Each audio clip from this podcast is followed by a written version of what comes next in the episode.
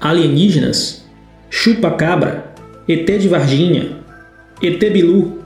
Hoje no Leriado mergulharemos nos mistérios da vida extraterrestre. Isso mesmo, o tema de hoje é Eu acredito em ETs.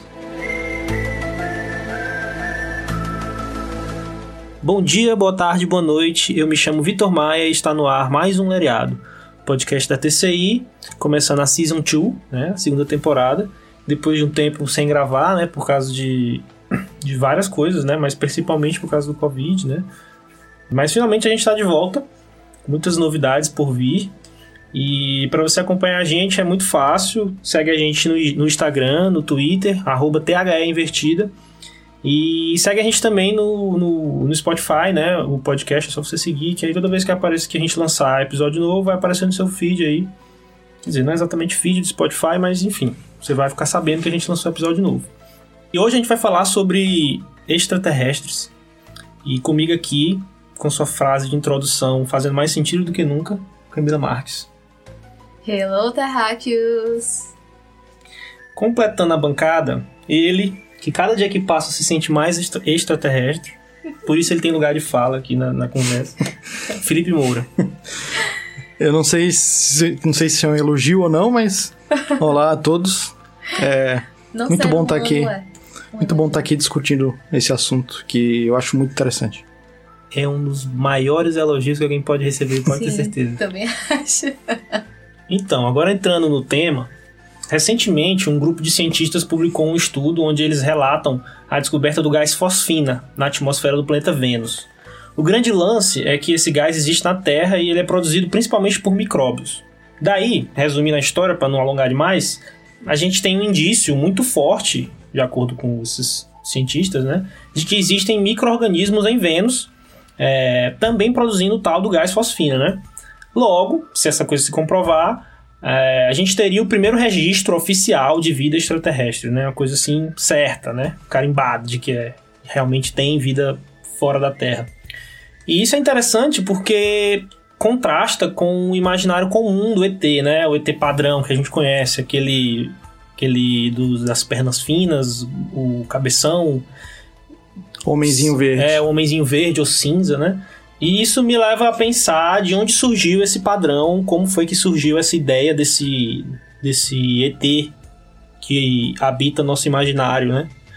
E aí eu pensei que talvez a Camila tenha uma, uma afinidade maior com essa questão de, do design do, do, do, do ET. Por que que Design existe? ET, Acho que esse é um novo termo usado. Foi inventado agora nesse, nesse momento, nesse podcast.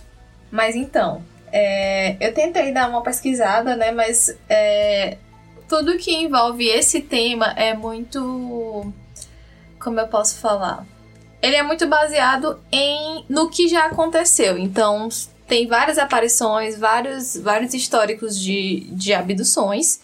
E a partir disso, os cientistas, né, e enfim, Ufólogos. estudiosos e ufólogos fizeram meio que um catálogo dos tipos de, de aliens que existem, né? Eu separei para vocês os, os principais, né, que é uma, uma divisão mais, mais geral.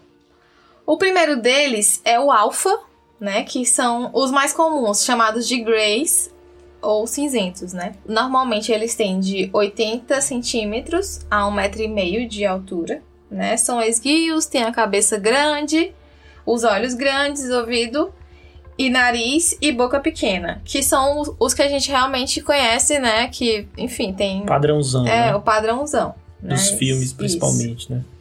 Existem os betas, que eles são mais parecidos com os seres humanos, né? Eles têm a pele mais clara, cabelos loiros e são, tecno... e são tecnologicamente mais evoluídos. Sabe quando a gente escuta que ah, os ETs com certeza sabem de muito mais coisas que a gente aqui na Terra? Pois é, são se isso existir, esses são os betas. A gente chama aqui na Terra os betas é tipo os caras mais fracassados que tem é os beta e os gama. O beta é o contrário aqui na Terra. É, é o contrário. E eles têm mais ou menos de 1,40 a 2 metros de estatura. Então, se você tem aquele seu amigo que é muito alto, desconfie dele. O próximo são os gama. Eles são mais altos ainda que os betas. Ele tem entre 2 metros e 10 e 2 metros e meio. São fortes, corpulentos e às vezes são um pouco agressivos. No caso, com os humanos, né?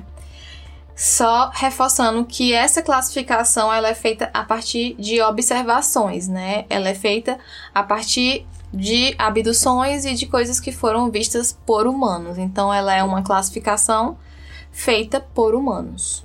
O próximo são os deltas, que se assemelham com animais, como por exemplo o ET de Varginha, né? Que a gente já sabe. É, robôs, né? E de modo geral eles são baixos, são como se fossem realmente animais. Tem uma estatura mais. Ah, o mais... ET Bilu tá aí, hein? Também. ET Bilu. E por último, mas não menos importante, os ômegas são conhecidos pelo nome de espectrais, né? E esses seres, e esses são seres energéticos, né? Ou luminosos e aparecem sobretudo à noite. São raros e não têm forma definida. Esse aqui eu já, já vi desse e do dos Greys são os que eu mais eu já ouvi história falar, né, sobre isso. Os ômega é as famosas almas, as almas, né? As almas, os espíritos. As visagens. As, As visagens, visagens, né? Mas assim, é, dentro dessa classificação tem, o- tem os que a gente já, já conhece. Acho que se você for um grande fã de teoria da conspiração, assim como eu, você já vai ter ouvido falar sobre os reptilianos. Os reptilianos são um tipo de raça, né, alien, que dizem que eles realmente convivem entre a gente aqui, né? E que normalmente eles, eles são. É, têm uma, uma aparência humana, né? Mas eles têm a pele verde e escamosa, só que eles meio que se camuflam, né? Pra parecer mais com os seres humanos. Inclusive, tem vários, várias histórias sobre, sobre essa, essa raça. Uma delas é que a maioria dos líderes do mundo, né, estão relacionados com os reptilianos, incluindo o George W. Bush, o ex-presidente dos Estados Unidos, e a Rainha Elizabeth II do Reino Unido. Então, tipo assim, a- essa teoria é, conspira de que eles eram reptilianos. No caso, hum, são ainda, né? São- Zuckerberg também, inclusive. É. Se vocês olharem algumas fotos, joguem no Google aí. É, o olho dele é agora. muito reptiliano. Mark né? Zuckerberg, reptiliano, reptilian. Vocês vão ver a, a semelhança dele com o reptiliano. Então, a Elizabeth II eu tenho certeza. Porque aquela moça ali, 300 anos, acho que só reptiliano mesmo. Mas enfim, dito né, essas principais classificações que a gente tem observado, né, de acordo com os grandes ufólogos e tal, é assim, a minha opinião pessoal, né, é que é muito fácil pra gente é, ca- categorizar com base no que a gente conhece, né, com base no que a gente vê. Mas a gente sabe que o universo é vasto, é imenso e existem outras condições terrestres que não a da Terra. Então, se a gente for pensar em um, um, um ser extraterrestre, né, a gente tem que, que considerar o ambiente no qual ele vive. Porque assim como o ser humano esteve Que não, não- ele teria uma fisiologia diferente se É, ele se porque, desenvolvesse assim, é, sobre porque a condições gente- a gente- climáticas diferentes. É, a- no caso, a gente, a, a gente aparenta o nosso fenótipo. E tem toda a questão também da seleção natural. Então, eu acredito que esse processo possa existir também em outros planetas, né? Mas como são condições terrestres diferentes, talvez eles tenham ido para outro caminho. Então, não tem como a gente considerar que eles se parecem com humanos. Pode ser que sim, pode ser que não, mas enfim. E tem um lance também de que, de forma geral, caso tudo que a gente esteja falando não seja realidade, de fato ninguém realmente viu nenhum ET, foi só um delírio ou coisa do tipo. Na maioria das situações a gente tem que é muito referencial, né? Então a tendência é que a gente busque uma imagem parecida com uma coisa que a gente já conhece, né? Seja uma coisa human- humanoide, seja uma coisa bestial, enfim. Então, se hipoteticamente não seja verdade, né? Eu não sei. É, Não tem como eu bater de frente com experiências pessoais, né? São coisas que eu não conheço as pessoas que dizem ter vivido isso. Mas a tendência é realmente a gente ficar criando semelhanças com, com coisas que a gente já viu, né? É que a mente humana funciona, ela trabalha através de analogias, né? Ela reconhece por semelhança e contraste. Então, quando você vê um vulto, né? Tem vários casos famosos, tem o caso do Mothman, o Homem-Mariposa, que é uma criatura meio folclórica dos Estados Unidos, que alguns acham que é um alienígena também. É, e, e, muita gente via, via esse homem mariposa, então via ele com aquele formato. Inclusive, hoje, hoje na cidade, ele é uma espécie de herói, herói da cidade, assim, um símbolo da cidade. Fizeram uma estátua para ele, as pessoas vão lá e fazem festivais. Nossa. Mas a questão do Mothman é que as pessoas tentavam reconhecer nas sombras, que o bicho sempre aparecia nas sombras e com o olho é, luminoso.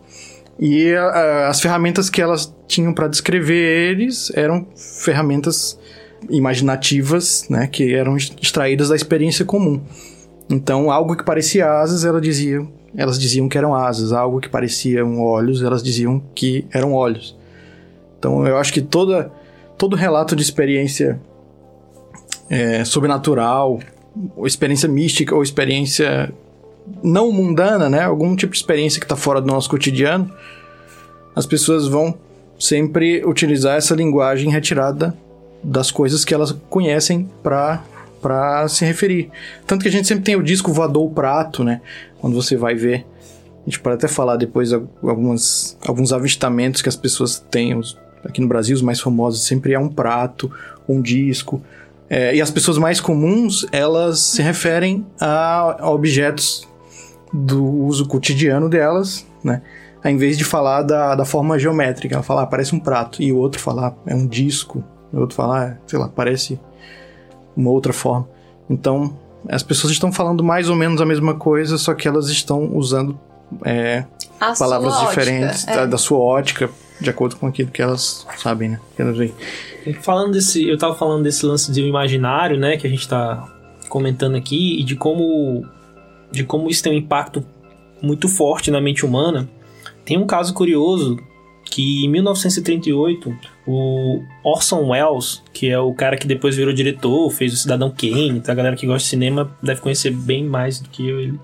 Em 1938 ele fez uma encenação no rádio, um programa de rádio, né, do, do livro Guerra dos Mundos, né? Que depois virou.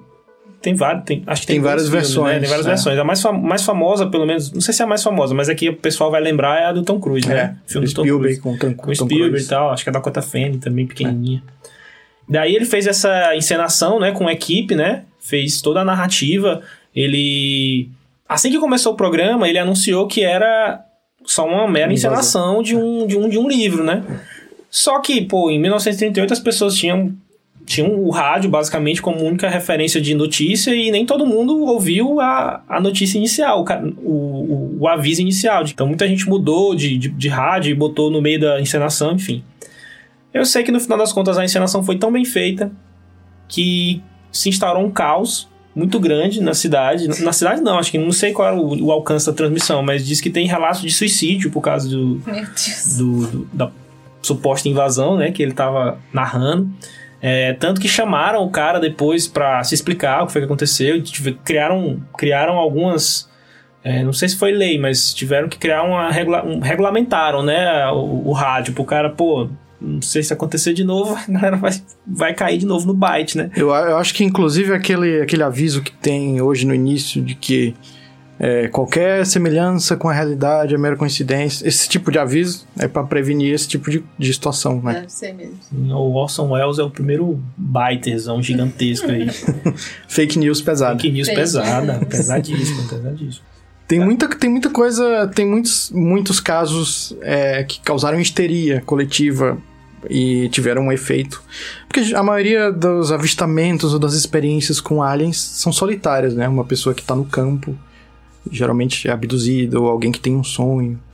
Né? Inclusive, eu ia falar isso, mas na hora eu esqueci, lembrei agora. O, talvez, talvez você já tenha visto esse filme, é um filme chamado Estranhos Visitantes, que é baseado num livro chamado Communion. E a capa do filme, que é a capa do livro também, é aquele alien cabeçudo do olho oval, assim. O Grey. O Grey, ficou muito famoso. E esse livro relata a experiência, o filme também, né? Relata a experiência de um fazendeiro americano que, que tinha sonhos e recebia visitações desses aliens. Eu acho que, que pouca gente sabe de onde eles conhecem o Grey, o alien cabeçudo. E, e, vários outros elementos que tem nessa história, mas é, de, é dessa história. Esse cara ficou muito famoso, dá palestras até hoje, eu creio que ele esteja vivo um dos primeiros caras a, a falar sobre isso. E causou uma certa comoção. Eu vi, eu vi um, um cara falando, não lembro onde foi que eu vi. Mas o cara achou um livro do século XIX, 1800 e lá vai pedra, sobre fisionomia, eu acho que tinha a ver com ginecologia, não lembro muito bem. E nesse livro, os desenhos dele eram tipo Grays. Ele, ele usava como referência o desenho, eram, eram Grays. Porque se você for parar pra pensar, por que, que eu acho, porque, se eu não me engano, era coisa com ginecologia, alguma coisa a ver com isso. Porque se você prestar atenção, os Greys, esse, eles têm alguma semelhança com feto. Assim, é mais. Sim. Tipo, o feto tem cabeção, né? Tem aquele Uhum. olho meio indefinido ainda. Aí algumas pessoas As sugerem. proporções do corpo, né? Isso, algumas pessoas sugerem que esse cara foi o primeiro a fazer desenhos que criaram esse imaginário e que em algum momento alguém levou pra Alien, ou alguém de fato viu e, disse que era parecido, né? Não sei. É, tem essas. Tem. A gente podia passar horas falando disso, mas tem a hipótese do. a hipótese do astronauta antigo, né? Que é de que nós somos visitados no passado, no passado distante, por aliens e que as marcas. Se há marcas dessas visitas, elas estão em hieró- hieróglifos ou em é, construções ou em pinturas rupestres e tal. É por isso que, inclusive, muitos lugares de muitos lugares arqueológicos são também são lugares muito visitados por ufólogos, né? Não sei se a gente vai falar disso depois. Aqui no Piauí tem vários lugares assim. Mas as pessoas também pegam esses desenhos e elas veem as semelhanças e aí elas apontam, ó, isso aqui deve ser um Grey ou deve ser um Alien. E muitos desses casos são, são estranhos, inexplicáveis e ana- anacrônicos, né? Por que, que ele seria desenhado desse jeito, né? Tem muitas pinturas. Se vocês procurarem na internet aí, tem, tem um site dedicado a isso, que é Discos Voadores em Pinturas Renascentistas. Tem muitas pinturas, principalmente pinturas da, da visitação dos Reis Magos, é, onde a estrela de Belém é desenhada como uma espécie de nave, assim. E, e, e várias coisas semelhantes. E, e é uma, uma forma, de uma forma incomum pra época. Então, é no mínimo estranho. Não tô dizendo que eram aliens, mas é estranho. Inclusive tem uma, uma coisa que eu li sobre os vi, Vimanas, né? Que eles, eles es- estão presentes em textos indianos antigos, né? Que é como tu falou, são coisas que para aquela época, né? E a gente vendo hoje, a gente assemelha com a presença extra, extraterrestre. E aí eles dizem que, inclusive, os antigos templos indianos eram construídos com a inspiração na nave espacial deles. Então, toda aquela forma, né, com aquela proeminência pra Cônica, cima, é cônica. Então, tipo, tudo isso é, é- é correlacionado, né? E Sim. pra vo- se você mostrar uma construção dessa pra uma pessoa que não tem nenhuma familiaridade, ela vai achar uma coisa totalmente alienígena, de fato. É muito fora do cotidiano, É. assim. Tem um- uma história parecida com essa. Alguma classe alienígena que habitou a Terra por algum momento aí, ou visitou a Terra, de que usavam a. As pirâmides do Egito eram usadas para se comunicar com, com o planeta deles lá. Então tem. tem Eram tipo torres de comunicação. é, tipo assim. torre de comunicação e tal. Esse, esse tipo de doideira. E a gente nem tá falando ainda da. Provavelmente a gente só vai pincelar isso. Mas a gente pode ver os aliens do ponto de vista é, material, digamos assim, puramente cientificamente, como é, espécies diferentes em outro planeta. Ou como seres de outro plano, criaturas espirituais, né? Também existe essa vertente. Aí que inclusive eu sei que é muito forte aqui no Piauí, a gente tem a gente tem um encontro de ufologia e espiritualidade, encontro internacional de ufologia e espiritualidade no Piauí, que já teve duas edições, teve, teve uma edição em 2019 Qual a cidade? aqui em Teresina. Ah, que interessante. Legal. Aquela É. mulher até veio, aquela que eu mandei pra você, Ah, a. Mônica de Medeiros. Ah, Mônica de Medeiros. Em 2020 teve, só que foi online esse ano. Se vocês procurarem UFO Piauí no YouTube, tem, tem vários vídeos. Deve ter umas 20 palestras. Seria até legal chamar eles depois pra conversar, né? Isso, se, se chegar em vocês, alguém. Tem aquela outra também, a. a- como é o, o FOP, né? O pop. É o pop, né? Eu posso falar disso porque tem, tem casos, casos do Piauí que são interessantes Sim, que eles relatam lá. neles, Eu quero falar do Pedro. Mas aí, mas o tem essa vertente espiritualista, né? E é muito forte, principalmente eu descobri que o Piauí é muito forte, a ponto de ter um encontro internacional de espiritualidade e ufologia. Já teve duas edições e tal. A primeira foi na Ponte Estaiada, se não me engano, a segunda foi no YouTube. Então eles creem em aliens e, e, e eles analisam mais sobre essa ótica. Claro que também tem explicações científicas, tem muitos muitas pessoas da ciência, tem um físico que fala, e tem pessoas da área da religião, espíritas ou de outras religiões que falam sobre isso. Né? Então, quem está procurando os aliens nos planetas aí exteriores poderia estar procurando o lugar errado também, né? Tem essa hipótese deles serem é, seres espirituais, alguma coisa desse tipo. Talvez isso explique a ligação dos templos e dos sonhos também. E também tem a possibilidade, né, deles serem seres ainda mais complexos que eu acho que, enfim, é uma coisa corrobora com a outra, né? De serem seres multidimensionais, né, que estão presentes em outra dimensão diferente da nossa, né? Enfim, eles podem ser até mesmo os humanos evoluídos que voltaram no tempo. Enfim. É. Não, se a gente for pensar de forma o termo extraterrestre de forma lato, né, de forma mais abrangente, tudo que é não terrestre é extraterrestre, é. né? Então a gente vai entrar numa discussão mais religiosa da coisa. Não, não é religiosa, mas que a gente pode passar pela religião também. Que, sei lá, anjos, demônios, ou todas essas coisas uhum. que perpassam diversas religião, religiões podem ser vistas como coisas extraterrestres, né? Então é Espírito Santo, é anjo, demônio, duende, enfim. Tem toda uma, uma vertente que vê os anjos como, como extraterrestres e vice-versa. E ao mesmo tempo também tem muita, muita gente dentro da religião, principalmente no cristianismo, que não crê nos, nos aliens e acha que todo tipo de aparição, avistamento, coisa assim, é, na verdade, um, uma manifestação espiritual, de um demônio, de um anjo, uma coisa desse uhum. sentido. Né? Mas em sentido lato, qualquer coisa que não é da Terra, né? É extraterrestre. É. Agora, se a gente pensar assim, há muitos anos atrás, quando a gente não tinha a ideia de que o espaço era grande como é hoje, ele já era grande, né? Mas que a gente não, não sabia, né? Pensávamos antes que a Terra era o centro do universo e coisas desse tipo. Não era comum a gente as pessoas falarem de avistamentos ou coisas do tipo, né? As pessoas só viam demônios ou anjos ou coisas do tipo, né?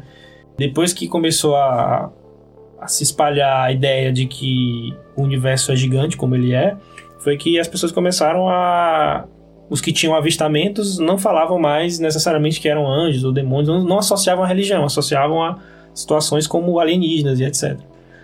Até nisso, até nos avistamentos houve uma mudança, né? Baseado no, no como a humanidade também mudou em algumas conce alguns conceitos e entendimentos que uhum. fizeram com que o imaginário também mudasse, entendeu? Sim, inclusive os movimentos da nova era, né? Movimentos religiosos New Age, é, que, que são, digamos, movimentos espiritualistas que surgiram principalmente ali a partir dos anos 60, enfim, do século 20, que eles não corroboravam com a, a religião institucionalizada, né?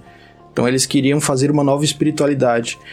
Eles mesclaram muito todos esses elementos, então eles de alguma maneira tentando tentando fugir das estruturas tradicionais, da hierarquia, da religião é, tradicional, eles acabaram é, revestindo, digamos, de, revestindo de espiritualidade, espiritualismo, é, esses outros elementos, é, aliens e coisas assim, cristais, enfim, elementos naturais, eles incorporaram como parte dessas novas religiões, novos movimentos religiosos, na verdade. Eu acho que assim, para contextualizar também pro pessoal que tá ouvindo, talvez, a gente tá falando muito de avistamento, né? E são no geralzão são três categorias assim, eu acho, né, que é o avistamento, o contatismo e a abdução, né? É, o nome já diz tudo, né? O avistamento é quando a pessoa tem um contato visual, né? O contatismo é quando você tem de fato um contato que existe, que é físico, né? Você toca ou ele te toca. E tem a abdução, que é quando você entra na nave, né? E os avistamentos, a gente já fala de avistamento de uma forma mais. sem ter medo de cair no, no, no piegas ou em, ou em palhaçada. Incredulidade. É, incredulidade. Porque os avistamentos eles de fato existem, né? Os OVNIs, pelo menos, né? Não necessariamente que sejam extraterrestres, que sejam sei lá o que, Mas a gente tem, inclusive a NASA divulgou recentemente vídeos de, de, da Força Aérea patrulhando e eles encontraram objetos voadores não identificados, né? É, Com movimentos inexplicáveis. Movimentos inexplicáveis, os caras não entenderam nada. Pode ser um milhão de coisas, né? Não necessariamente são ETs, mas de fato são OVNIs, né? Então a gente é uma situação de avistamento indiscutível, né? É, pode ser que daqui a um tempo o cara fale, ah, era um drone da Coreia do Norte em fase de teste, enfim, uhum. que seja. Mas até o momento é um OVNI, né? Inclusive, falando desses vídeos aí que a Força Aérea divulgou, é, eram vídeos que estavam como, como vídeos sigilosos e foram divulgados a público nesse ano. É, o Pentágono fez uma força-tarefa para analisar é, esse vídeo, investigar e, enfim, investigar vários, várias coisas estranhas que aconteceram perto de bases militares com objetos não identificados. Né? É, são, são, digamos, é uma admissão do governo americano de que existem fenômenos aéreos inexplicáveis e que eles precisam é, ser investigados, e que eles estão sendo analisados. É, o Trump até falou anteontem, se vocês procurarem no Google, vocês vão achar. Quer dizer, não sei que dia esse podcast vai pro ar, mas o Trump falou esses dias até que ele viu coisas muito interessantes sobre o caso Roswell, que é um, um caso de uma suposta nave que caiu em Roswell, nos Estados Unidos, em 1942 ou 43, eu não sei. Nos anos 40. E na época, é, os militares disseram que era um balão meteorológico, que, que é uma coisa que já é meio que motivo de piada na comunidade ufológica, porque tudo que é avistado Vira balão. É, vira, vira, vira balão meteorológico e hoje vira drone. Então, um drone um balão meteorológico. Mas as pessoas não compraram muito a ideia do balão. E o Trump disse que tem coisas. Ele sugeriu que sabe de alguma coisa sobre o caso Roswell e que isso pode virar público. Então, dentro da comunidade ufológica, hoje, você tem uma espécie de. de expectativa. Você tem uma expectativa porque o governo admitiu, e as pessoas estão falando muito disso, você teve o Trump falando disso, você tem essa força-tarefa saindo nas notícias, não é algo não é algo sei lá, que alguém disse, ouviu dizer, né? São as autoridades oficiais falando, né? Então você tem muito, muita coisa acumulada. Muita coisa acumulada até no Brasil da Operação Prato, não sei se a gente vai falar disso, Sim. mas tem muitos documentos oficiais com coisas estranhas e vídeos de registros, né? De, de avistamentos que precisam ser explicados e que estão muito mal explicados. Né? Até quem é cético fica meio que com uma pulga atrás da orelha e não sabe o que é aquilo. Eu acho que, eu acho que o Brasil ele é um país que tem muito, muita doideira com, com o lance de alienígena, né? É, enfim, os casos clássicos do chupa-cabra, do ET de Varginha, aquele lá do. Gostei, eu não lembro, eu não, eu não lembro o nome, mas é o nome. Chupa-chupa? Chupa-chupa. Chupa-chupa. Esse é bizarríssimo, é, eu acho que, é o, acho que é o caso mais bizarro de todos. E para quem não conhece, fazendo assim um breve resumo, aconteceu entre o Pará e o Maranhão, em algumas cidadezinhas ali. Começou com três ou quatro, acho que eram quatro pescadores que foram para uma ilhazinha lá perto de São Luís para pescar e, e esperar, esperaram a maré baixar para voltar.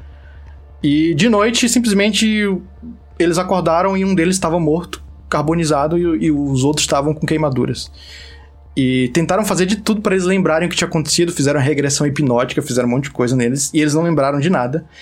E ninguém sabe porque o cara que morreu carbonizado morreu. E os caras que estavam queimaduras ficaram inexplicavelmente com queimaduras. Esse foi meio que o início dos fenômenos e as pessoas começaram a ver luzes no céu é, praticamente todos os dias. Isso foi nos anos 70. Acho que foi em 77, 77, 78 é, as pessoas ficaram meio que aterrorizadas. Né? O foco foi numa cidadezinha chamada Colares, no Pará. As pessoas ficavam aterrorizadas. Tinha gente que fazia procissão na rua, soltava foguete pro céu para espantar as luzes. Nossa então, foi, foi um, um frisson assim. E a Força Aérea Brasileira fez uma operação, fez uma investigação muito extensa e fez uma operação aérea para identificar descobrir o que era. E aí essa chamada Operação Prato. E um desses fenômenos estranhos que aconteciam, que acompanhavam as luzes no céu, era o que as pessoas chamavam de chupa-chupa. Que é as pessoas desmaiavam e tinham perda de sangue. E elas elas atribuíam isso a raios que eram soltados dessas luzes que apareciam no céu. Os caras tinham marca, parecia. tinham marcas no corpo também, né? E é um caso muito bizarro. E ele meio que voltou à tona porque em 2017 ou 2018 divulgaram vários documentos que eram confidenciais. E esses documentos são interessantes para os ufólogos porque você tem é, admissão de comandantes de que da Força Aérea de, e de enfim de oficiais da Força Aérea que eles fizeram vários testes com a população. Eles passavam com jatos na cidade para saber se as pessoas estavam confundindo é, naves é, comuns, né, aviões, jatos com, com discos voadores e todas e elas sempre reconheciam, é, elas sabiam a diferença. E também e aí Os caras lançaram o teste mesmo, pô. Vamos ver se essa galera tá doida se estão mesmo vendo coisa. Além do que, eles relataram vários discos e cilindros e luzes diferentes, os próprios oficiais, né? Isso tá no relatório deles. E que eles não souberam explicar. Isso tá nos documentos que vazaram. Além disso, você tem uma. Você tem as testemunhas. E uma das testemunhas mais fortes é a médica do hospital de Colares, que ela dizia que analisava as pessoas e não sabia a causa dos ferimentos. Então, você tem uma série de circunstâncias estranhas. E pelo que eu entendi, a coisa foi arrefecendo, foi diminuindo. E eu não sei como é que tá hoje, se as pessoas ainda veem luzes no céu. Mas essas luzes bizarras é, ficaram lá por muito tempo rondando a cidade, as pessoas ficavam apavoradas. E a Força Aérea fez essas operações e meio que não deu em nada, mas as pessoas leram os relatórios, inclusive se você procurar no Google aí, talvez você ache. O verbete da Wikipedia dele é bem, bem completo. E, e- e tinha essas admissões, inclusive tem uma admissão de um dos, dos oficiais da Força Aérea em que ele diz que é, as luzes são. é, parecem ser dirigidas por inteligências. Que Quer dizer que ele acha que não é uma coisa automática, né? não é uma coisa aleatória. Ele acha que existe uma lógica assim de pilotagem. Então é um desses casos bizarros no Brasil, acho que mais bizarro do que ter de Varginha, É, bem mais, isso é bem mais. né? E- Eu acho até de Varginha até meio, sei lá, um lance quase folclórico, assim. É, as evidências que as pessoas que, que estão envolvidas no caso, eu acho elas meio frágeis, assim, no geral, sabe? Esse do do do chupa-chupa eu acho mais doideiro. Eu É. acho esse mais complexo. E, Até. e tá até hoje inexplicado. A, a explicação, a suposta explicação que se dá, é que, é uma, que foi uma histeria coletiva. Assim, que as pessoas ficaram com medo e aí passaram a agir de maneira estranha. E o estresse fazia com que ela tivesse esses, esses sintomas. Né? Mas, isso, mas isso não explica o que gerou, em primeiro lugar, esse tipo de, de é, reação nas pessoas e nem o que aconteceu com os pescadores. Né? Uma coisa muito estranha. Qual é o nome da cidade principal que tu falou? A cidade é Colares, no Colares, Pará. né?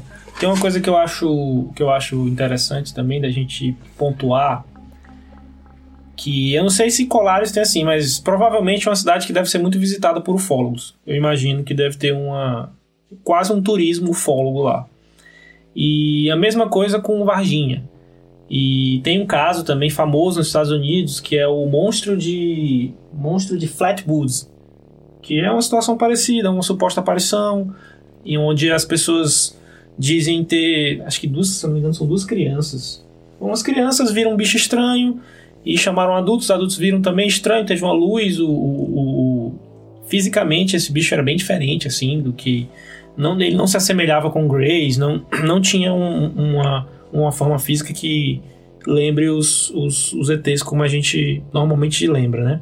Ele, é, ele era um, um delta. Ele era um Delta, provavelmente. Não sei. Enfim, depois, algumas pessoas estu- estudaram depois e afirmaram que era um tipo de coruja que tem lá, que ela é grande, tem os braços pra frente, assim, as Ai, asas no caso. Senhora. E que à noite esse bicho pode ter gerado essa confusão, mas enfim, algumas pessoas continuam acreditando. Criou-se um mito do monstro de Flatwoods. E até hoje o condado lá, onde fica esse, lu- esse lugar, recebe vários viajantes interessados na história, enfim. Isso aconteceu, sei lá, década de 50. E o meu ponto aqui é que, de certa forma, acontece muito um protecionismo das cidades as pessoas que moram na cidade começam a, a defender a história porque ela gera uma um impacto econômico positivo para a cidade, entendeu?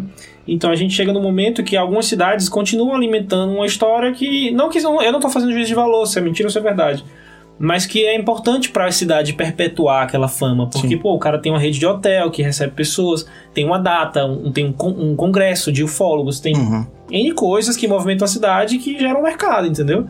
Às vezes, às vezes pessoas que não acreditam, ou sei lá, gerações depois do acontecido, as pessoas continuam defendendo a história, Sim. às vezes por outros interesses. Exatamente. E assim, né, nada, de- nada de errado nisso, né? Tem coisa que a gente tem certeza que é mentira e a galera continua propagando e gerando dinheiro. É, então, eu acho que, assim, cada um vai quem quer, mas eu, eu acho que é um. que os extraterrestres, é, alienígenas, essa ficção científica ou, ou não, Uhum. essa possível realidade, são coisas que, que têm impacto econômico e que também merecem ser vistas assim, às vezes, sabe? A gente tem que Uhum. le- le- lembrar disso. É verdade. O- uma coisa difícil quando você fala de ET de ufologia, também acontece quando você fala de milagres ou de, de coisas paranormais, coisas assim. É que, como existe muita fraude e existe muito interesse secundário, existe muita, muita coisa nebulosa e muita coisa forjada, é, às vezes, quando você descobre uma forja, é, você descobre que uma coisa é fake, ou você descobre que, que existem pessoas com interesse por trás daquilo, parece que isso mancha todo o resto. Né? E parece que, porque uma coisa é falsa, agora todas, todas são falsas, né? É, é, isso não procede, logicamente, mas a gente fica com essa impressão, né? Sim. É que nem você descobrir que o Papai Noel não existe, então agora logo não existe nenhuma né? coisa sobrenatural, nenhuma coisa. Isso na uma força do neurociência bem. é chamado de viés da confirmação. E acontece só com tudo na vida que é polarizado e, enfim, tudo. Tudo, tudo, tudo você consegue ver esse viés que acontece naturalmente com as pessoas, né? Que, que inclusive é um viés que muitos cientistas têm, né? Eu não sou cientificista, né? Acredito na ciência, óbvio. Na verdade, a ciência funciona.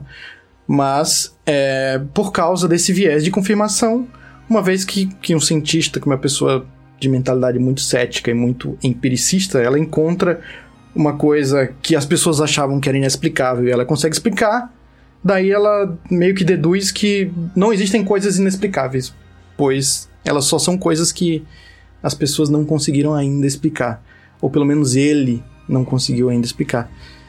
Ou então, né, como é o caso dessas pessoas que avistam, né, tem essa coisa da, da, é, da histeria coletiva, né?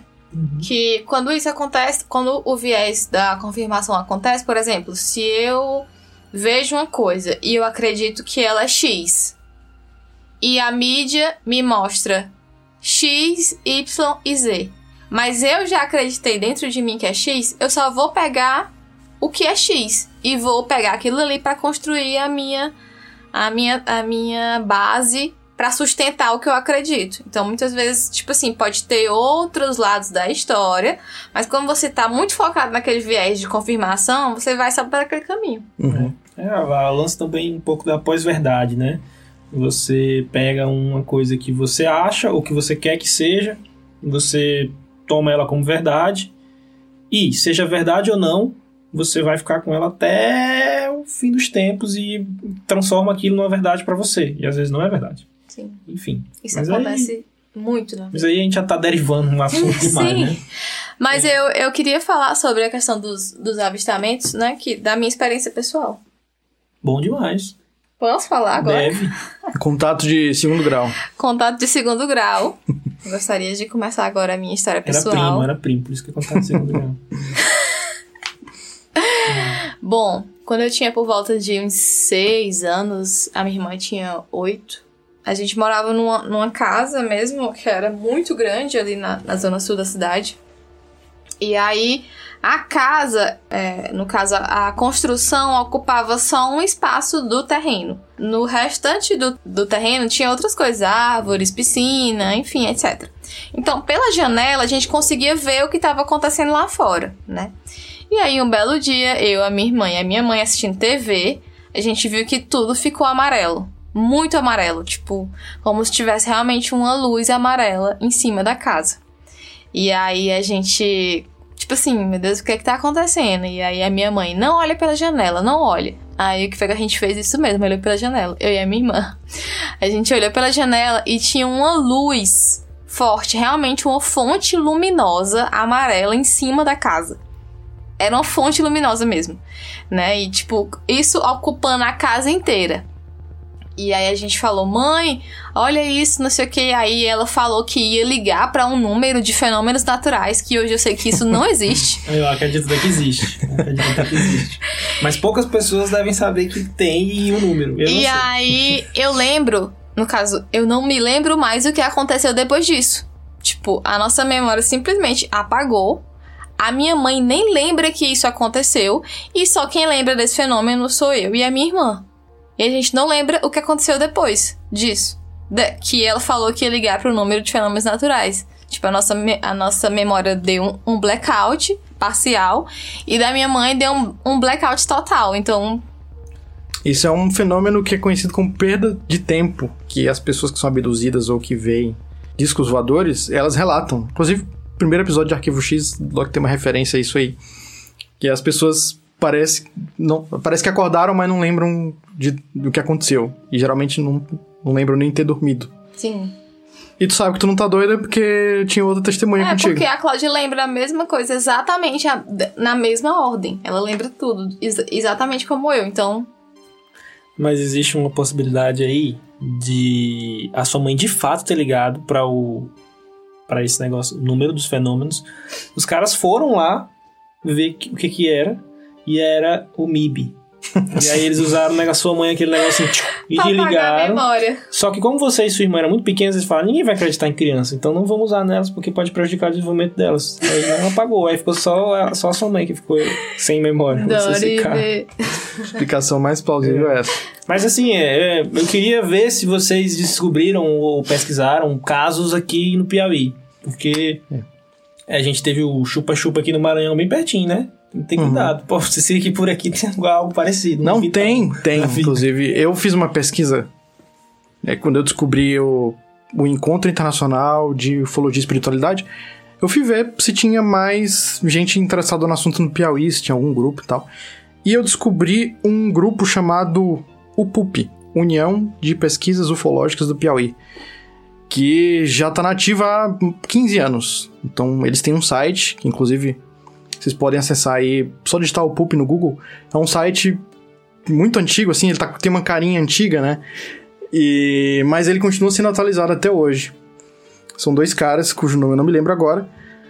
E eles faziam, esses dois caras, mais outros, faziam pesquisas, fazem ainda, pesquisas em loco. Então eles fazem excursões, expedições para os locais onde as pessoas alegam ter avistado discos voadores e coisas assim geralmente fazem vigílias nos, nos, locais, conversam com os moradores e eles fazem artigos, notícias, né? Eles é, colocam no site fotos e colocam as descrições e os relatos e tal. E tem muita coisa interessante. Na verdade, eu, eu descobri através desse site e de outros sites depois que o Piauí é um lugar que tem um turismo ufológico forte, né?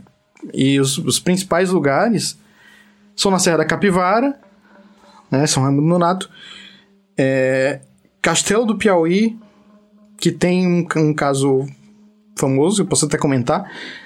E uma cidadezinha muito pequena, acho que é a menor cidade do Piauí, que é Miguel Leão. Pronto. É uma cidade. É, acho que até. Não é nem tão longe de Teresina, mas é uma cidade chamada Miguel Leão. Se não me engano. A gente pode fazer uma excursão pra lá, então. Interessante.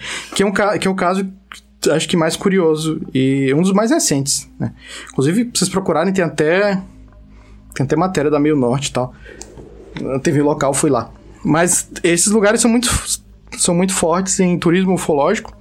E acho que lá pro sul também, naquelas serras, né? Serra das Confusões, eu não sei se é aqui no Piauí. Lembro, lembro até do Globo Repórter ir lá e as pessoas acamparem lá. Mas tem muito lugar no Piauí, principalmente no sul e essas cidadezinhas aqui próximas de, próximas de Teresina. Eu achei muito interessante o trabalho desses caras. Eles são. Um deles é professor, acho que é de geografia, o outro eu não lembro bem, eu acho que é técnico de informática. Alguma coisa nesse sentido. Seria interessante trazer eles para falar dessas experiências depois, eles devem ter de história legal para contar. Muito legal. Mas aí as coisas mais bizarras que, que eles contaram, né? Não deu para ler o site inteiro, infelizmente. Não deu tempo ainda. Mas eles contaram que, por exemplo, em Castelo do Piauí, tem toda uma história que liga as aparições marianas, né? Para quem, pra quem sabe, para quem conhece, existe um fenômeno religioso que é aparições da Virgem Maria pelo mundo, em diversos, diversas épocas, locais e tal. E te, teve uma aparição mariana é, Nossa Senhora da Conceição em Castelo do Piauí, se formou toda uma devoção, uma gruta, aquela coisa toda, com festas, com festas anuais. E tem um fenômeno ufológico que é relacionado de alguma maneira a essa aparição. Né? Eles conversam com várias pessoas do local e elas relatam relatam tanto milagres de cura por causa da visita da gruta, da intercessão de Nossa Senhora e tal, quanto avistamentos e luzes e, e coisas que acontecem constantemente assim no céu daquele local. Eles até acampam lá no dia e aí tem algumas tem uma pessoa que tem uma experiência transformadora quando vai na gruta de noite. Tem um tem porta que abre sozinha, tem luz no céu, tem umas coisas assim. Então é interessante.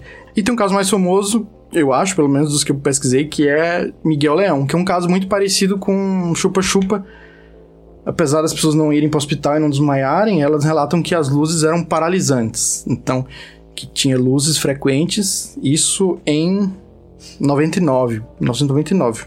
E que persistiram por muitos meses. Não sei se tem ainda hoje, de repente. De repente ainda persiste o fenômeno. Mas é, as pessoas. Todo mundo né, da cidade viu alguma hora alguma luz no céu e essa luz se aproximava das pessoas e era como se ela seguisse as pessoas e ela causava um efeito paralisante. Tem até algumas entrevistas com uns locais e eles comentam que parecia meio que um cilindro, tem uma forma estranha, né? Não é esse, esse OVNI aí de Miguel Leão, não é exatamente um disco. Mas uma coisa bizarra que também sem explicação. É, e, e presenciada por várias pessoas. E tem um monte de outros aí, mas esses, esses foram os, os que eu pesquisei por causa desse grupo aí que eu achei bem interessante. Não, sim, seria massa se eles pudessem vir aqui. Se, se chegar neles, estão convidados. Mandem esse grupo é. pro. Inclusive, eu, eu achei legal, porque os caras são old school, assim, eles não tem nem grupo de WhatsApp, nem nada, é só por e-mail. É, eu procurei IG deles também, não achei. Não tem. É um e-mail da Ball, inclusive. Nossa. Só tem um e-mail da Ball, você tem que mandar. são raiz. É, é raiz, é, cara. São raiz. Não, é, assim, ficou demonstrado que se tem, tá por aqui também, né? É. Mas o, o que eu queria contar um caso aqui, interessante também, que vai fazer a gente refletir sobre sobre como essa questão de vida extraterrestre pode impactar. Assim, a gente tem que viajar por uma linha de tempo, às vezes também, porque pode ter acontecido vida extraterrestre há muito tempo atrás, em algum outro planeta ou alguma outra galáxia. Então, às vezes a gente pensa muito em vida, em vida terrestre de forma contemporânea, né? Tipo, ah, será que agora tem, não tem? Mas a gente às vezes precisa expandir a, o pensamento para que pode ter acontecido há 2 bilhões de anos atrás em Saturno, sei lá. Enfim. Uhum. Aí o caso que eu quero contar é o do meteorito chamado ALH 84001. Acho que ALH é de Alan Hills, que é uma colina na Antártida é, que os caras na década de 80 estavam pesquisando lá na Antártida e, e acharam nesse nessa colina aí, Alan Hills, um meteorito que depois eles fizeram uns, uns experimentos lá e descobriram que esse meteorito tem 4,5 milhões de anos e caiu na Terra há 13 mil anos.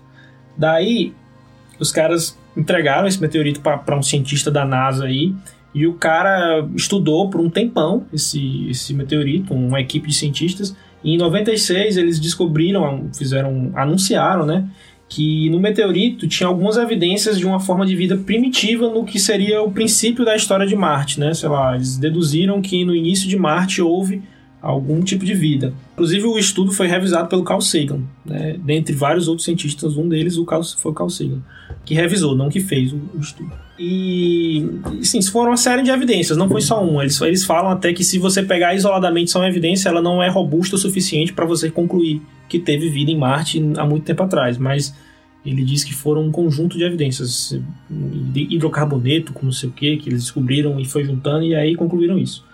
É, mas o rebuliço foi tão grande na época que chamaram o chefe da NASA para dar explicação e pro, pro, pro presidente dos Estados Unidos, que na época era o Bill Clinton, e o Bill Clinton chegou a fazer uma entrevista coletiva explicando, né, tem vídeo no YouTube se você botar, o Bill Clinton falando sobre a, a descoberta e tal e do impacto que aquilo seria para a comunidade científica e para o mundo todo, talvez a maior descoberta da humanidade, blá blá blá blá blá. Mas assim, até hoje, boa parte da comunidade científica acredita que as evidências que os caras encontraram lá, na verdade, são só contaminações, né? Tipo, o meteorito foi contaminado porque ele passou 3 mil anos no gelo e, enfim, são mais contaminações do que de fato evidências. Mas o ponto aqui é que primeiro a gente está falando de um lance já mais científico, né? Então, se hipoteticamente for verdade isso, se os caras. A gente de fato teve um, um, um vida extraterrestre em Marte há muito tempo atrás. E por que não há muito tempo atrás não teve em outra galáxia? E por que não em, um, em outro nível? E enfim, a gente começa a, a pensar em mais, em mais situações, né? As, as civilizações ela tem, elas têm um tempo de, de vida, né? Então, teria, teria que coincidir o tempo de vida da civilização humana com o tempo de vida de outra civilização e ao mesmo tempo haver em uma das duas civilizações um mecanismo de viagem intergaláctica para que houvesse algum tipo de comunicação. É, não, e se a gente for pensar a nível cósmico, é, a nossa existência é um estalo, né? Então, tipo, teria que acontecer um estalo simultâneo em algum lugar do, do universo e que nesse estalo simultâneo exista a possibilidade de que, que uma dessas duas civilizações desenvolva uma tecnologia que consigam se comunicar. Então são muitas coincidências, né? Não estou dizendo nem que existe nem que não existe, mas que as probabilidades fazem a gente imaginar muita coisa. Mas assim, sobre esse estudo lá do, do, do, do meteorito, ele reacendeu ou deu força para desenvolvimento da astrobiologia, né?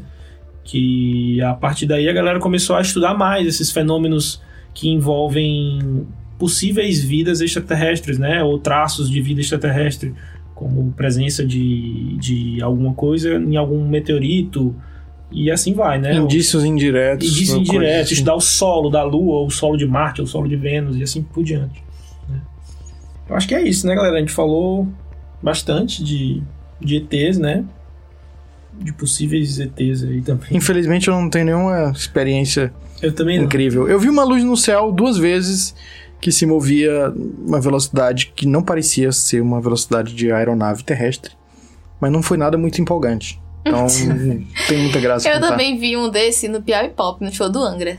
Caramba, olha. Bateu forte, hein? Enfim, é uma adolescente, né? Mas, Pode ser. Mas, e eu vi com, com outras pessoas também, com tava com umas tias e primas, né? E elas viram também. Então, enfim. Eu acho que pra gente finalizar, porque como foi um papo muito metafísico, metafísico. mas um papo que, enfim, a gente falou de coisas científicas, coisas não científicas. Eu acho que vale a gente deixar nossas conclusões pessoais. Eu, particularmente, vou deixar a minha e vocês sintam-se à vontade uhum. para deixar de vocês ou não. Eu acredito em vida extraterrestre, mas, até o momento, é, eu não acredito nesses casos mais populares de contatismo aí, como o ET de Varginha e esses outros, né? Porque as evidências que eu escutei até agora são muito sensíveis, muito frágeis, assim, né? E outra coisa, todas esses, essas histórias, a maioria delas, né, não conheço todas, óbvio, né? Então tô falando mais dessas mais populares, caminham muito na margem de um conspiracionismo, assim, de tipo, ah, quando chega num argumento final de que o cara fala que, é, não, na verdade estão fazendo isso para cobertar, e aí fica para mim, pessoalmente, que de fato sou cético, não nego, é, fica difícil para mim em alguns momentos. Enfim, vida inteligente está difícil de encontrar aqui, avalie fora da Terra, né? Mas é quem sabe, né? É, mas assim, de fato é um assunto extremamente intrigante, com vários casos de vivências pessoais. A gente teve um aqui que a Camila contou uma vivência pessoal. E aí entra o lance de você respeitar e ouvir, né? Para cada um tirar sua conclusão e você tá de, de ouvido aberto, né? Porque como a gente falou aqui, são tantas possibilidades e, e, e, tantas possíveis evidências, algumas até científicas, como o caso do, do, do, de Vênus, que eu, que eu falei no começo do podcast, e esse aqui do meteorito, que sugerem que pode ter havido vida, e a gente começa a pensar nessa questão de que há muito tempo em outro planeta pode ter tido, enfim. Talvez a gente só não esteja é, vivendo um momento de civilizações contemporâneas, entendeu? Talvez seja só isso. Mas eu acredito. Eu acredito que. Eu acho que, inclusive, isso é uma fala do Carl Sagan também. Acredito que a gente é feito de poeira estelar. Sempre acreditei. E eu acho que o universo é muito vasto, é, existem muitas coisas que são inexplicáveis, até mesmo para a NASA e para, no caso, outras instituições científicas. Então, eu acho que também é muita é muita arrogância nossa como ser humano achar que a gente é o único, né, presente nesse universo tão imenso. Então eu não duvido da existência, seja ela microbiótica, seja ela humanoide, seja ela como for, porque depende realmente do lugar onde, onde seja criada a vida, né? Então eu acredito e é isso aí. Eu quero acreditar. Eu é o que tem no pôster do Fox Mulder, eu né? Se, eu sempre sou a, a, a, positiva, o Vitor sempre é o que, o que nega e tu sempre é o meio termo. Ponderado. Nossa, Ponderado. O... Eu vou colocar no meu quarto um pôster, que nem o pôster do, do Fox Mulder, do Arquivo X, né? I want to believe. Porque eu, eu quero acreditar e eu sou uma pessoa muito aberto às, aberta às evidências. Eu definitivamente não sou um materialista ou fisicalista, então eu acredito que as coisas não são... É, somente é, amontoados de átomos, existe uma, um substrato metafísico e, por que não, também pode haver outras coisas que a gente não conhece nesse plano. Né? É, inclusive, meu herói, o herói da minha vida, meu herói, minha inspiração é o Dale Cooper, que é o, o detetive do Twin Peaks, e quem sabe, quem conhece sabe que ele é um cara aberto a todas as possibilidades e ele encontra pistas em todos os lugares. Eu sou assim como ele, então Inclusive, imagino que ele tenha sido uma inspiração pro Fox Mulder também. E é isso. Eu tenho uma mente parecida com a mente deles, eu quero acreditar, eu vou coletando todas as evidências e às vezes eu acho uma coisa, às vezes eu acho outra e eu fico muito tempo é, sem formar uma opinião sólida, assim, é, opinião final sobre o assunto. A coisa fica pairando no ar muitas vezes, mas tem muitas coisas que eu, que eu acho que são ines inexplicáveis e totalmente bizarras, né? Que pendem um pouco a balança pro lado de que há alguma coisa estranha, alienígena, extraterrestre. Não, eu acho que o principal, depois dessas três conclusões, é que é um assunto que você não pode dar por encerrado, é impossível dar por encerrado, né? Qualquer pessoa que chegue e fale de forma definitiva sobre o assunto, até o mais cientificista que for, vai estar tá cometendo um erro, porque de fato não é um assunto que está encerrado, né? A gente só alcança, parece que 100 anos-luz, né? Os, um negócio assim. Uhum. De, de, É tudo probabilístico, assim, é. porque a gente não, não consegue. É, mas eu, eu queria fazer um convite aos ouvintes. Posso? Deve. Quem tiver outras, outras experiências, né? Ou com avistamento, ou com, com contatismo e tal, manda. Ou manda um comentário no, na postagem desse episódio, ou então manda direct, que a gente vai compartilhar nos stories. É, ou então, se você não quiser que a gente compartilhe nos stories, a gente não compartilhe, mas compartilhe com a gente, que talvez a gente converse, chame você aqui pra trocar sim, ideia e. Queremos saber da sua é. história. Agora sim, tu falou desse quadro do. do, do Fox Mulder. Fox do Arquivo X. É, do Arquivo X. Tem um monte de história engraçada dele, né? O, acho que o cara. Eu li depois que o cara que fez esse quadro, ele dizia que de fato era uma foto de um. Sim, de sim, um, de um disco. De um disco. E por muito tempo ele ficou falando que era e que era verdade, que é isso mesmo, foi eu tirei foto. E aí depois a ex-mulher do cara entregou o cara, falou que ele fez a com é uma montagem, uma montagem lá que ele fez e tal. E aí quebrou o cara. Então, gente, vamos agora para sugesta, vamos ver o que, é que o pessoal tem para indicar aí sobre alienígenas e etc. Camila. Bom, eu acho que já indiquei esse filme aqui, porque eu sou uma pessoa bem previsível, tenho filmes preferidos. E um deles é Contato, que inclusive é feito. O filme é de um livro do Carl Sagan, né? Então, ele não fala bem sobre ETs, mas sobre essa toda essa dinâmica do universo e tal. Enfim, vale muito a pena assistir. Felipe? É um bom filme, Contato. É, vou dar uma de cult aqui, vou indicar Solaris, que é um filme do Andrei Tarkovsky. E é sobre viagem espacial. Não tem bem um ET, um alienígena, mas tem um planeta que é senciente, né? um planeta que tem uma consciência e que de alguma maneira ele interage com os tripulantes. Então, é uma coisa que me impressionou muito a primeira vez que eu assisti esse filme. É um filme contemplativo, assim, bem é, viajado, né? E uma, uma, uma ideia muito interessante Né? Não necessariamente um, um alien precisa ser um humanoide, no caso o alien é, é o próprio planeta e ele interage de uma maneira emocional com, com os tripulantes. É um filme muito interessante. Então, Solaris. A minha sugestão vai ser o site do o Pop lá, né? O Pup, né?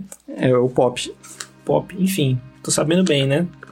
Tô sabendo ter o nome direito. Mas Só enfim. O Pup, o Pup. O Pup, é o Pup. É o P. UP, UPI. UP, UPI, que, enfim, é local e acho que vale a pena a galera acessar.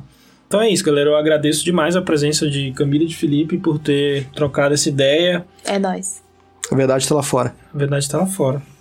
Aqui dentro, onde a gente tá, dentro do estúdio 202 do Brother Júlio, não está. A verdade não está aqui. Pode ter certeza. Mas, finalizando, eu deixo, vou deixar um questionamento para vocês.